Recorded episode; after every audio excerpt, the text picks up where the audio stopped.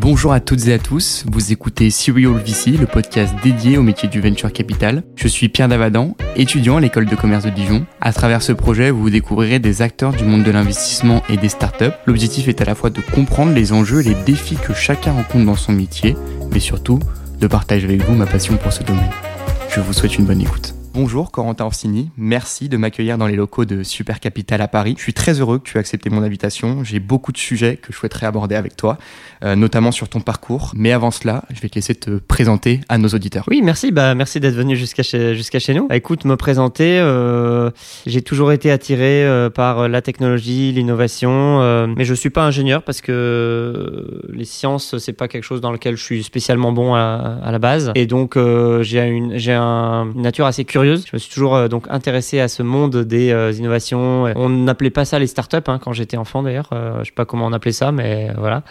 Du coup, bah, j'ai commencé ma carrière comme journaliste euh, scientifique technologique. J'ai découvert de plus près cet univers-là. Et ensuite, j'ai voulu rejoindre le, le monde du VC, des banques d'affaires, puisque je trouvais que c'était assez passionnant ces gens dont on parle jamais, qui sont un peu dans l'ombre et qui permettent de faire émerger des projets. Donc j'ai fait un passage en banque d'affaires, puis ensuite j'ai créé des side projects et des, business, des boîtes, dont on parlera sûrement un peu plus. Et puis, euh, et puis voilà, ça m'a amené euh, 2017-2018 à la création de Super Capital, qui est à la base euh, effectivement une communauté de business angels et qui aujourd'hui est plein d'autres trucs dont on pourra parler aussi. Eh ben, très clair, merci Corentin pour euh, cette courte présentation. Comme tu l'as évoqué, tu as été journaliste euh, à l'époque et puis tu as entrepris ou tu as repris les études en intégrant euh, l'ESCP à l'époque. Qu'est-ce qui t'a amené à prendre euh, cette décision? Tu as été déjà dans la tech, il me semble, en tant que journaliste quand j'ai j'ai fait mes recherches.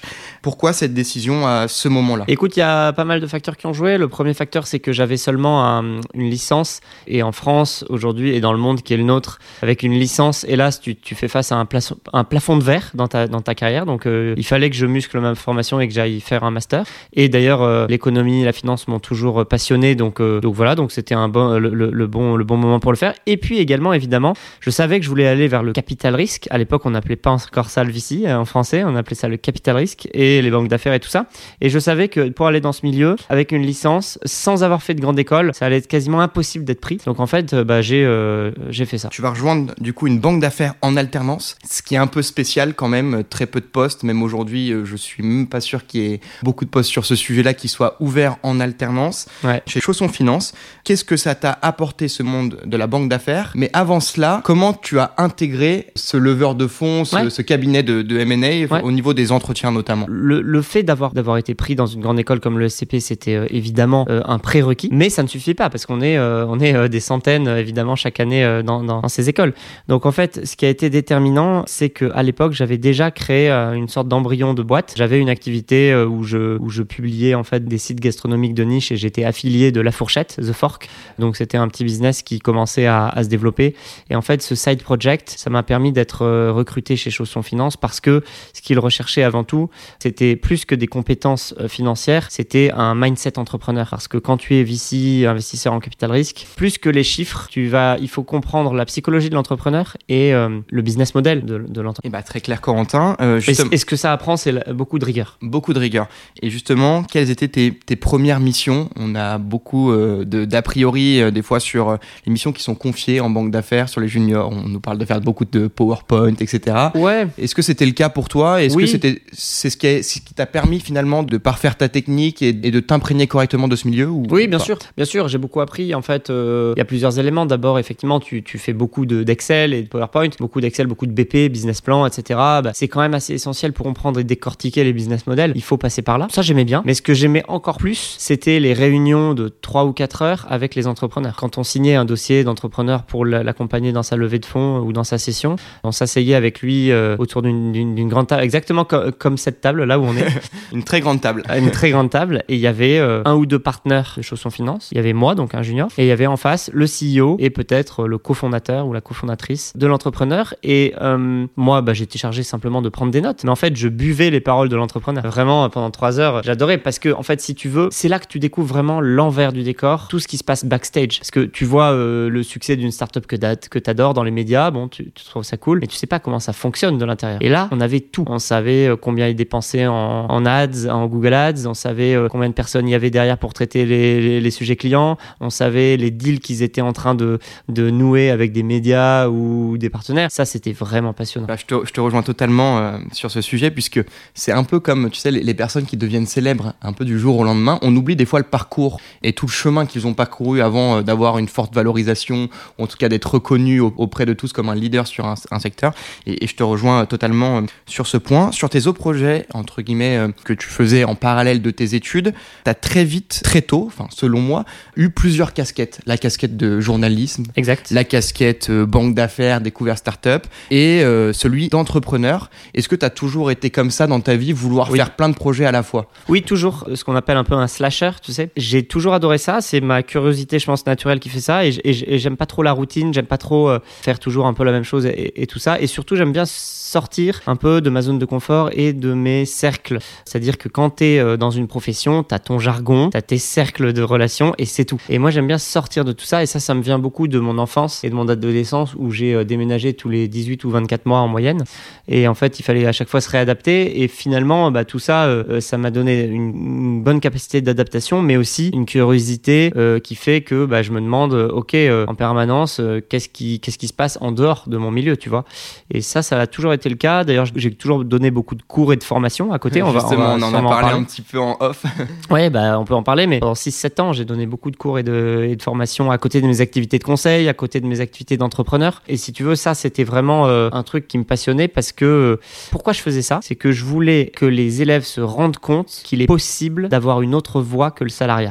En fait, en France, à l'époque, je parle de quand même une époque d'il y a, y a 10 ans, hein, c'était différent. Alors, ça a un peu évolué aujourd'hui, mais quand même, souvent, dans l'éducation, on te dit fais des études et tu trouveras une bonne place, un bon poste de salarié.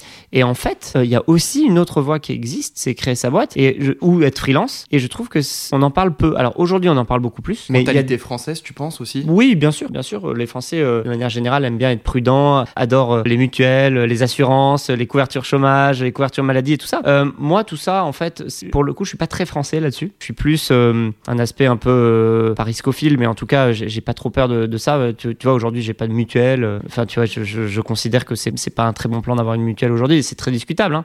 mais en tout cas dans ma situation. Et voilà. Et donc, donc, je voulais montrer aux jeunes et aux moins jeunes que il était possible de s'épanouir dans sa vie autrement qu'en étant salarié. Eh bien, écoute, ça va pouvoir un peu ouvrir la prochaine question que j'allais te poser, puisque as, tu as parlé de, du fait que tu étais professeur pendant longtemps. Professeur veut dire aussi partage de connaissances, partage ouais. de savoir, partage de réseau, des fois aussi entre ouais. les professeurs et les élèves. Et en 2017, tu vas te lancer en auto-entrepreneur, en entrepreneur presque seul. Exactement, pour le ouais, coup, tout à fait. Et lancer ce qui deviendra ou ce qui était à l'époque les premières briques de Super Capital, qui constituait le fait de, de regrouper des business angels sur des projets. Euh, ma question est comment as-tu eu cette idée et comment tu t'es entouré pour construire ce, ce projet? Ouais, écoute, c'est exactement ça. La description est, est, exactement conforme à la réalité. En, en août 2017, j'ai commencé euh, cette activité euh, vraiment solo. Pourquoi j'ai lancé ça? Bah écoute, euh, je voulais investir des tickets dans des startups et, et j'ai investi quelques petits tickets à l'époque dans des startups et je trouvais que c'était pas si simple de le faire parce que souvent il fallait mettre des tickets assez importants et avec 1000 ou 2000 euros, bah t'arrivais pas à rentrer dans les boîtes. Donc ça, je trouvais que c'était compliqué. C'était aussi compliqué quand t'avais pas de réseau de trouver des boîtes dans lesquelles investir. De l'autre côté, pour les startups, c'était très compliqué de trouver des business angels parce que ils sont partout, les business angels, euh, dans la nature, sur LinkedIn, et euh, ils sont pas connus, à part euh, bien sûr Xavier Niel et deux trois autres qui sont très connus, mais les autres ils sont pas connus. Donc en fait, je me suis dit, bah, on va matcher, on va faire matcher les deux. D'accord. Et bah c'est très clair justement. Je, je, te rejoins et je te rejoins. Je vais te rejoindre beaucoup, je pense, sur la totalité de l'épisode, mais le venture capital est aussi beaucoup, et j'en parle dans mes précédents podcasts, un monde d'entre-soi, oui. je dirais, oui. très fermé. En et tout cas, c'était le cas jusqu'à il y a quelques années. Oui, il y, y, a beaucoup d'initiatives, euh, beaucoup de projets euh, qui, qui, qui, se lancent et qui permettent finalement euh, d'ouvrir l'investissement et le démocratiser, je dirais, auprès oui. des particuliers. Et, et, on en est l'un des exemples. Et on en est un des exemples, bien entendu, pour Super Capital. Comment tu as fédéré ces business angels? Comment tu allais les chercher au début? Comment tu t'y es pris ouais. pour euh, trouver les, les, premières personnes et les faire fédérer autour d'un projet en fait, commun? En fait, comme à chaque fois que j'ai lancé un business dans ma vie, c'est-à-dire en regardant mon existant, c'est-à-dire en prenant mon téléphone, en regardant mon répertoire et en me disant, OK, sur les X contacts que j'ai, combien sont susceptibles de euh, d'être intéressés par investir dans des boîtes et de pouvoir mettre des tickets euh, peut-être de 5 ou 10 000 euros dans des sociétés? Et ben en fait, à l'époque, je me disais, disais, pff, j'en connais peut-être maximum 3-4. Et en fait, en réalité, quand j'ai fait le tour de tous mes contacts, bah, je suis arrivé à une liste d'une trentaine de personnes. Alors, une trentaine de personnes aujourd'hui, c'est très peu par rapport à ce qu'on est. Mais à l'époque, bah, c'était euh, une manière de démarrer. Et finalement, ces 30 personnes,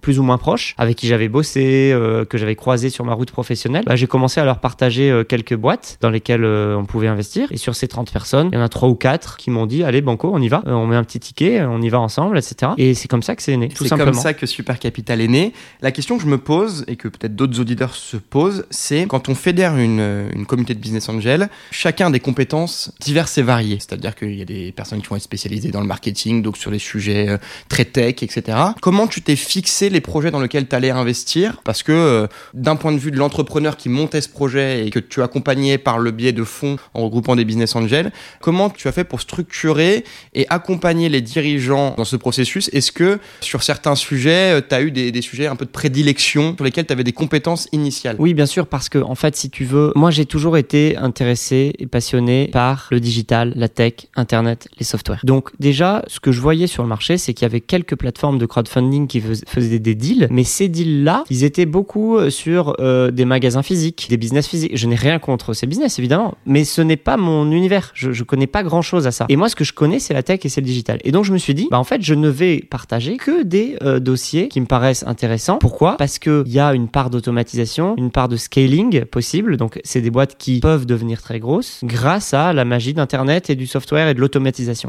Donc, je me suis vite, très vite spécialisé là-dessus. Et c'est ce qui a fait aussi un peu la différence et l'angle de Super Capital. D'accord, bah c'est très clair, mais c'était important pour moi de, de savoir et, et de, de, voir les bases d'un projet, puisqu'il y a eu une belle évolution de, depuis avec beaucoup d'activités et on, on, va venir à, à, cela maintenant. Tu as fait évoluer le modèle de Super Capital. Ouais, tout à fait. Il y a trois activités maintenant, je pense que tu les décriras mieux que moi.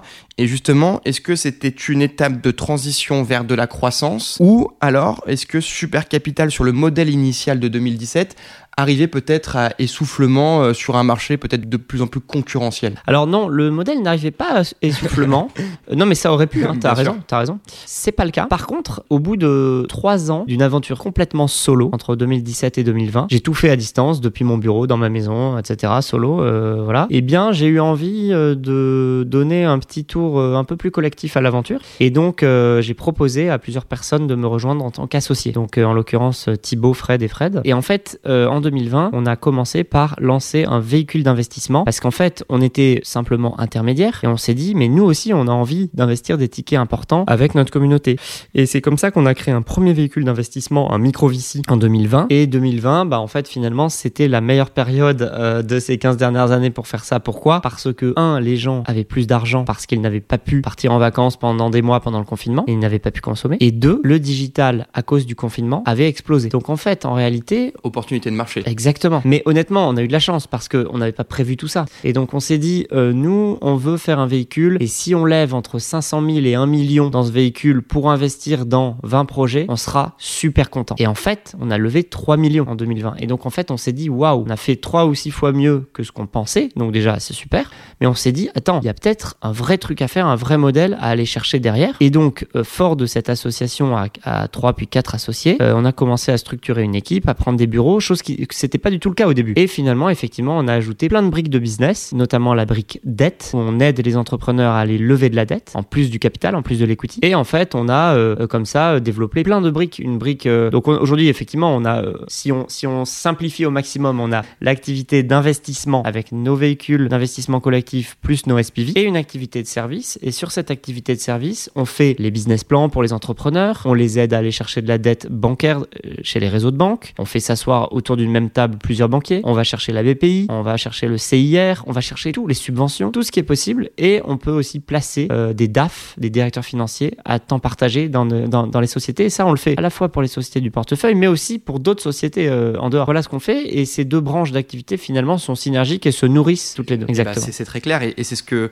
vous vendez comme image le financement 360. On le voit un peu partout quand même. Il y a une très bonne communication et ce qui va découler un peu sur mes questions suivantes. Aussi bien sur l'animation de la communauté. La communauté n'a fait que grandir euh, ces dernières années. Comment, quand on a une communauté avec une croissance assez exponentielle, on parvient à fédérer les gens, à les faire intervenir, à pouvoir les connaître pour qu'ils soient utiles aussi bien entre eux dans la communauté pour te servir toi, mais aussi pour fédérer des groupes qui peuvent euh, créer de, nouveaux projets, de nouvelles startups dans les prochaines années. Ouais, c'est difficile parce qu'en fait, il faut trouver les bons formats. D'abord, euh, on a quand on a commencé nos véhicules en 2020, rappelle-toi, il y avait des couvre-feux, on pouvait pas se réunir à plus de X euh, personnes, il fallait des masques, etc. C'était un peu la galère. Donc en fait, on faisait beaucoup de choses à distance, en visio, en webinaire, et puis on faisait de temps en temps quelques événements physiques en présentiel, mais très rarement parce qu'on n'avait pas trop la possibilité. On a eu de plus en plus la possibilité puisqu'on est sorti du Covid, et là, il a fallu en fait réhabituer les gens à sortir et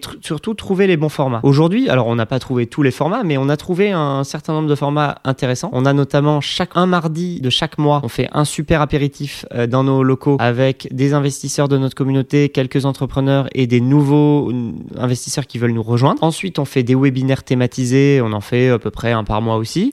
On fait une grande soirée une fois par an l'été sur une péniche où on regroupe toute notre communauté et là on est plusieurs centaines. Et en fait, chaque mois, on trouve de nouveaux formats, on teste de nouveaux formats. Il y a des formats qui marchent pas parfois, donc on les arrête. Et il y en a qui marchent bien. Là, on lance des ateliers de formation sur euh, devenir business angel et progresser comme business angel. Voilà, donc ça, on lance ça à partir de janvier 2024 et on est vachement content de lancer ça. Voilà, donc en fait, bah, c'est toujours pareil euh, quand tu es entrepreneur, tu testes plein de choses et, tu vois ce qui marche. Et c'est vrai que s'occuper d'une communauté comme ça, c'est ça nécessite des compétences particulières, beaucoup de temps, beaucoup d'organisation. Parce qu'en fait, tu peux donner un résultat moyen ou tu peux donner un résultat vraiment génial. Et il bah, n'y a, pas, y a pas trop de secret. Il faut se creuser la tête pour réfléchir au bon format. Il faut bien animer les, ces, ces, euh, ces sessions, ces, euh, ces, moments de partage. Il faut bien les animer sinon, ça peut un peu retomber comme ça. Et donc, euh, c'est ouais, c'est pas mal d'organisation. Mais je pense que les membres en tirent beaucoup de valeur parce que les investisseurs eux-mêmes, ils font, ils s'échangent des deals, ils font du business entre eux et ils découvrent des entrepreneurs. Tous nos investisseurs sont aussi des entrepreneurs ou alors c'est aussi quelques cadres dirigeants mais qui sont, comment dire, euh, beaucoup attirés par l'entrepreneuriat. Euh, on a souvent eu aussi des entrepreneurs qui, sont, qui ont vendu leur boîte et qui sont devenus investisseurs chez nous. Ça, c'est génial. Et on a aussi, aussi eu l'inverse, c'est-à-dire des gens qui ont investi chez nous et qui ont créé une boîte dans laquelle ensuite on a investi. Donc on a vraiment toutes les. Euh, c'est vraiment le cercle vertueux. J'avais une autre petite question justement sur la mobilisation en fait qui est de, de, ces business angels dans tes deux véhicules d'investissement que tu, tu as présenté tout à l'heure. Tu as sûrement des business angels qui étaient déjà là peut-être dès le départ, peut-être dans le super capital du début. Aujourd'hui, est-ce que euh, lors des décisions d'investissement que, que, tu as, vous faites appel à des, bah, des gens de, de, ces véhicules pour prendre les décisions? Oui, tout à fait. Et c'est même en fait à date, aujourd'hui, c'est une obligation, puisqu'aujourd'hui, on a un modèle où on est une société de capital risque. Et cette société de capital risque, en réalité, on n'a pas de, on n'a pas de délégation de gestion pour compte de tierces. En d'autres termes, en termes plus clairs, euh, on n'a pas le droit de, nous, les managers, les gestionnaires, décider uniquement dans quoi on investit. En fait, ce que l'on fait, c'est qu'on fait voter nos actionnaires, nos actionnaires donc euh, entrepreneurs, et, voilà, euh, notre communauté, sur est-ce que vous pensez que c'est intéressant d'investir dans cette boîte Est-ce que vous voulez qu'on investisse Oui ou non On fait voter et si on a une majorité qualifiée de oui, on investit. Si on l'a pas, on n'investit pas. Et parfois, on a certains de nos actionnaires qui nous disent attention, ce dossier-là, red flag, parce que euh, l'entrepreneur, j'ai déjà bossé avec lui, c'est un escroc, j'en sais rien. Ou bien le marché, je le connais, bon, on n'y allait pas parce que ceci, cela. Et donc ça, effectivement, c'est intéressant parce que ça peut apporter de la valeur avant l'investissement, pour la décision d'investissement, et aussi après l'investissement, s'il faut faire de l'accompagnement de l'entrepreneur en question. Et eh ben c'est très clair. Et justement, pour rebondir sur tes mots de la fin, ces personnes-là, donc qui sont dans ce véhicule d'investissement, est-ce que tu peux les faire intervenir ou est-ce que tu les fais investir comme euh, ce qu'on appelle un peu des operating partners, des fois à temps partagé ou sur certaines missions euh, que l'entrepreneur a besoin? En fait, il n'y a aucune obligation chez nous. On n'impose rien à l'entrepreneur ni à l'investisseur. Par contre, ce que l'on dit à l'entrepreneur, c'est, et il y en a qui le comprennent très bien, il y en a qui le comprennent moins bien, ceux qui le comprennent bien nous disent, OK, j'ai regardé euh, la liste de tous vos actionnaires, investisseurs, j'ai vu telle personne et telle personne, je pense qu'ils peuvent m'ouvrir des portes dans telle industrie, je pense qu'ils peuvent m'aider, je pense qu'ils peuvent être à mon board, je pense qu'ils peuvent me coacher, etc., etc. Et nous, évidemment, on fait la mise en relation et on les laisse construire leur relation. Leur relation, elle peut être très simple et ponctuelle. J'ai ouvert une porte une fois, fini, très bien. Elle Transactionnelle, du coup. Exactement, exactement. Et elle peut être beaucoup plus long terme. On a euh, certains de nos, de nos investisseurs qui siègent au board de certaines de nos nos participations. On en a certains qui coachent ou accompagnent nos entrepreneurs. Il y en a qui font ça gratuitement. Il y en a qui font ça de manière payante, et tant mieux pour eux, voilà. Et il y en a qui éventuellement parfois négocient des BSA, des choses comme ça. En fait, on n'a pas un modèle imposé, contrairement à d'autres euh, accélérateurs ou fonds qui ont un modèle très, euh, qui est très organisé. Nous, il n'est pas organisé. Peut-être que demain, il sera plus organisé. En tout cas, aujourd'hui, on dit, on pense qu'il y a une très grosse valeur dans notre communauté. On vous l'a mis à disposition. Essayez, d'en tirer parti au maximum. Et eh bah, très clair, Corentin. J'ai une, petite question aussi euh, sur le sujet média, puisque finalement, ce sujet-là a rythmé ta vie entre le journalisme, les, les, même les projets entrepreneuriaux que, que tu as menés. Aujourd'hui, la communication des fonds, des structures d'accompagnement est omniprésente. Il y a beaucoup de communication. C'est un peu la course en fait à l'information, à celui. Bon, à l'époque, euh, ça s'est un peu calmé sur ça, mais la plus grosse valorisation annoncée, les fonds qui communiquent beaucoup. Aujourd'hui, euh, toi, tu as créé un podcast, tu communiques beaucoup, tu as accepté très rapidement d'ailleurs mon invitation et, et je t'en remercie. Est-ce que aujourd'hui la communication est obligatoire pour un fonds, euh, d'autant plus quand on a un modèle comme le tien? Alors, je pense que ça dépend des fonds parce que quand tu investis des très gros tickets dans des boîtes très late stage, pas forcément. Aujourd'hui, c'est pas forcément utile. Par contre, quand tu es comme nous dans l'early stage, que tu as à la fois des boîtes jeunes et des entrepreneurs jeunes et des investisseurs aussi jeunes et actifs qui sont sur les réseaux, qui sont sur YouTube, etc. Oui, je pense que c'est devenu clé. Ça l'était pas du tout il y a 5 ou 10 ans. Pas du tout, du tout, du tout. Personne ne communiquait dans ce milieu. Euh, je rappelle une anecdote que, que je trouve assez folle, c'est que quand j'ai commencé euh, dans ce milieu en 2010 chez Chausson Finance, 2010, quand même, Internet avait euh, pour le grand public une douzaine d'années d'existence quand même, d'accord? C'était pas le tout début. Eh bien, tu tapais pacte d'actionnaires dans Google, tu ne trouvais rien. Tu tapais term sheet, tu trouvais rien. Et donc, évidemment, aujourd'hui, tu tapes ça, tu trouves des milliers de résultats. Mais du coup, tout ça pour dire qu'en 10 ans, en 10-15 ans, effectivement, il y a une énorme quantité de contenu qui est venu sur Internet et c'est tant mieux. Et effectivement, tu as raison. Aujourd'hui, je pense que ces prochaines années, la bataille, elle va se faire notamment sur leur list stage, sur le contenu à fond. C'est vrai que sur les générations un peu plus anciennes que nous, en tout cas, euh, même les personnes travaillant encore dans des fonds, euh, ils n'ont pas du tout la même mentalité en échangeant avec eux sur la manière de communiquer. Exactement. Euh, ils, sont beaucoup plus discrets que la nouvelle génération, honnêtement. Et donc, c'était important que je te pose, je te pose cette question. Moi, je suis vraiment entre les deux. Tu vois, dans, dans, quelques mois, j'ai 40 ans, donc c'est vraiment le milieu de ma vie. et, très franchement, je vois très bien ce shift, ce changement qui a eu lieu. Et tu le décris très bien entre deux générations. C'est vraiment vrai. D'accord. Bah, écoute, merci. Non, mais c'est en, en, parlant avec les gens, on, s'en rend vite compte forcément de ce changement. Et tu as même, pour faire une petite aparté, des fonds qui sont lancés via des, des, sportifs de haut niveau, notamment pour créer vraiment une influence, comme du marketing d'influence, pour promouvoir des deals, des entrepreneurs, etc. la question suivante va être un peu dans la continuité, c'est-à-dire qu'aujourd'hui, vous êtes très focalisé early stage, et aujourd'hui, on a quand même une récession de marché qui est assez forte. C'est-à-dire que on, sur le pré-seed seed, on arrive encore à avoir des investissements très réguliers, les fonds sont relativement actifs, mais on voit aujourd'hui un gros ralentissement, on va dire, sur les seeds série A, série B. Aujourd'hui, toi, est-ce que avec Super Capital, vous avez une problématique de suivi du deal, c'est-à-dire que ok, on investit aujourd'hui, mais d'avoir la peur que sur les prochains rounds, vous n'ayez pas d'investisseurs qui poursuivent ce que vous avez commencé à amorcer? En fait, aujourd'hui, en 2023, 2024, effectivement, le marché est un peu déprimé. Justement, c'est une bonne, je pense que c'est un bon moment pour investir en seed et en pré-seed parce que le jour où ces boîtes-là voudront faire des séries A et B, c'est dans 2, 3, 4 ans. Et dans 2, 3, 4 ans, je pense que le marché sera reparti. Donc en réalité, en ce moment, c'est bien pour investir en early stage. Ce qui est plus difficile, c'est les investissements qu'on a fait, par exemple, il y a deux ans, tout en haut de la vague 2021 euh, des valos très, très chers.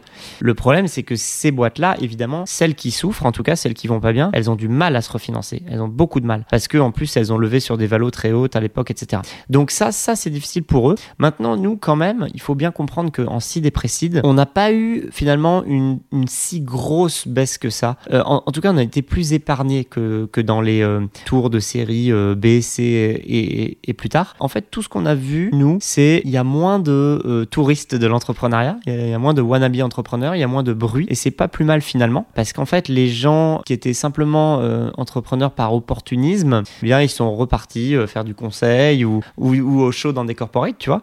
Et finalement, pour nous, c'est pas plus mal. D'accord, non mais très très clair. Je, je pense qu'aussi il y a une petite correction de marché qui s'est effectuée et qui permet aussi de, de lisser les activités et d'éliminer certaines boîtes avec parfois sur notre domaine tech un produit qui n'est pas si développé que cela, avec beaucoup de branding justement et une tech un peu moins solide. Ça m'amène à une question un peu suivante, c'est est-ce que Super Capital dans les prochaines années a vocation à, je sais pas, créer un, un véhicule qui permettrait de suivre les startups startups accompagnées sur les, les stages que, à l'heure actuelle, mais plus pour poursuivre et, et, être follower sur des tours? Oui, alors pourquoi pas Pourquoi pas C'est une bonne, c'est une, bonne idée, surtout que on a vu beaucoup de très gros fonds, notamment très successful aux US, faire ça. Je pense notamment à Soma Capital, qui est un excellent fonds early stage qui fait exactement ce que tu décris là. Nous, en fait, si tu veux, on le fait déjà aujourd'hui. De quelle manière? C'est que au début, on investit avec notre véhicule, et puis dans les tours d'après, on fait ce qu'on appelle des SPV, donc des holdings ad hoc pour euh, le deal en question. Et en fait, c'est comme ça aujourd'hui que l'on suit sur les tours successifs. C'est en faisant ces, fameux SPV, et notamment, surtout depuis 2022, euh, que euh, Roundtable s'est lancé sur le marché français et européen. Roundtable, c'est une société qui est issue de eFounders Exa et qui permet en fait de créer des SPV de manière très souple, avec une très bonne UX, très bonne euh, expérience utilisateur, avec tout le légal qui va bien, la compta qui va bien, alors qu'avant c'était compliqué et difficile, long et coûteux euh, de faire un SPV. Donc ça, grâce à Roundtable, aujourd'hui, clairement, on est en capacité de mieux suivre nos investissements dans les tours de table ultérieurs. Justement, euh, Super Capital a aussi bien cette partie investissement comme on, le dit depuis le début, et cette partie service. Donc là, on a un financement 360, comme, comme je l'ai souligné tout à l'heure. Est-ce qu'il y a d'autres, enfin cette partie-là a vocation à évoluer, à intégrer d'autres services euh, que je, dans lequel je n'ai pas d'idée forcément à l'heure actuelle, mais est-ce que c'est aussi une des branches que vous souhaitez développer? Oui, clairement, clairement. Cette partie servicielle, encore une fois, elle fait sens, elle est synergique avec le reste. Donc on a lancé très récemment l'activité de euh, DAF et RAF à temps partiel, temps partagé pour euh, les sociétés, les entrepreneurs. On a une activité, une branche d'activité qui est très importante et très intéressante actuellement sur le build-up. Donc le build-up, c'est accompagner des entrepreneurs qui veulent faire de la croissance externe, aller racheter plein d'autres sociétés, petites, moyennes, grandes, pour constituer un vrai groupe, pour constituer une vraie cible dans les radars des corporates qui acquièrent euh, ces cibles-là. On va aussi lancer dans quelques semaines un family office. Donc en fait, pourquoi on fait ça? Euh, Pour proposer en fait à, notre communauté d'investisseurs. Aujourd'hui, on leur propose uniquement d'investir en start-up. Demain, on a envie de leur proposer d'investir aussi en immobilier, en société cotée, etc., etc., comme un vrai family office. Et aujourd'hui, si tu veux, si tu as un patrimoine de plus de 20 ou 30 millions, tu peux avoir accès à des très bons family office.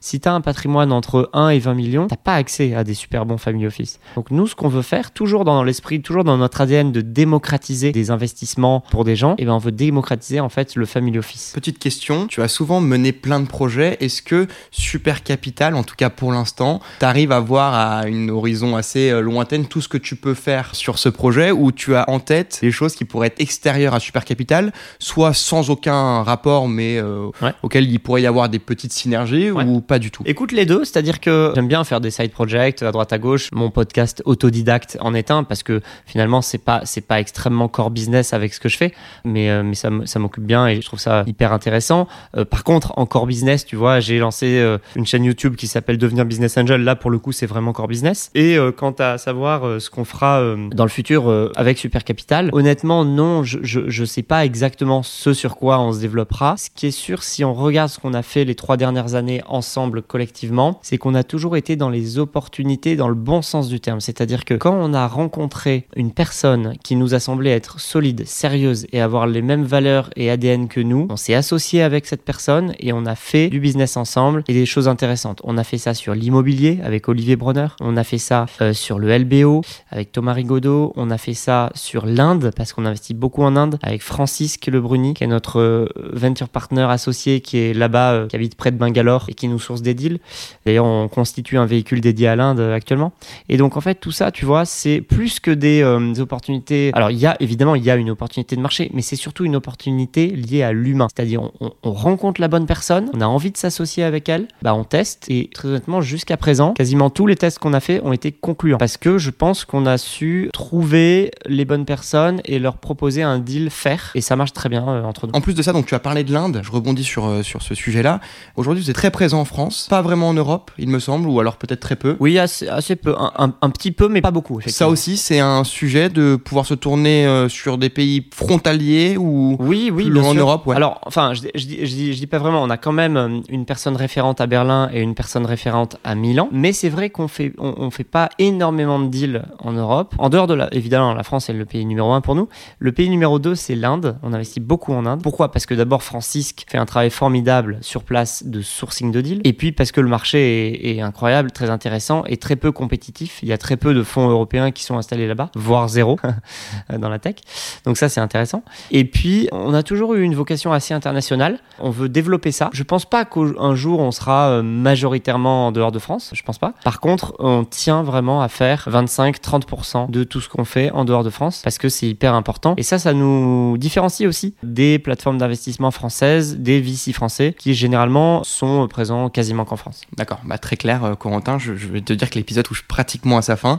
Euh, comme je le fais à chaque fois, je vais donner, je vais te donner la parole sur un sujet très large, sur une news que tu as envie de partager, sur bah, autre chose que le VC, parce que dans la vie, on n'a pas que le VC. Et des fois, en posant cette question, je suis tombé sur des choses très surprenantes. Bah écoute, Corentin, je te laisse le mot de la fin euh, pour nos auditeurs. Ouais, bien sûr. Bah écoute, euh, moi ce que j'aime, moi ce que j'aime bien en fait dans l'entrepreneuriat, c'est aussi les entrepreneuriats différents des sociétés, start-up euh, qui scale, etc. Et j'encourage tout le monde à regarder un peu ce qui se passe du côté du, des solo business, etc. Parce que ça peut être aussi une alternative. Tout le monde n'est pas fait pour créer une start-up digitale. Et par contre, je pense que quand tu as des bonnes compétences, tu peux faire un solo business qui est hyper intéressant à distance de où tu veux sur la planète. Et ça, je trouve ça assez euh, intéressant. Et ça, c'est en lien avec ce qu'on disait juste avant sur le média, la bataille du contenu et tout ça. Si tu sais faire du contenu, si tu sais mettre en avant des choses et que tu as des compétences, bah, en fait, tu peux créer ton propre job où que tu sois dans le monde. Et eh bah écoute, euh, merci Corentin d'avoir répondu à cette question et je te remercie beaucoup d'avoir accepté mon invitation. Bah merci à toi, à très bientôt.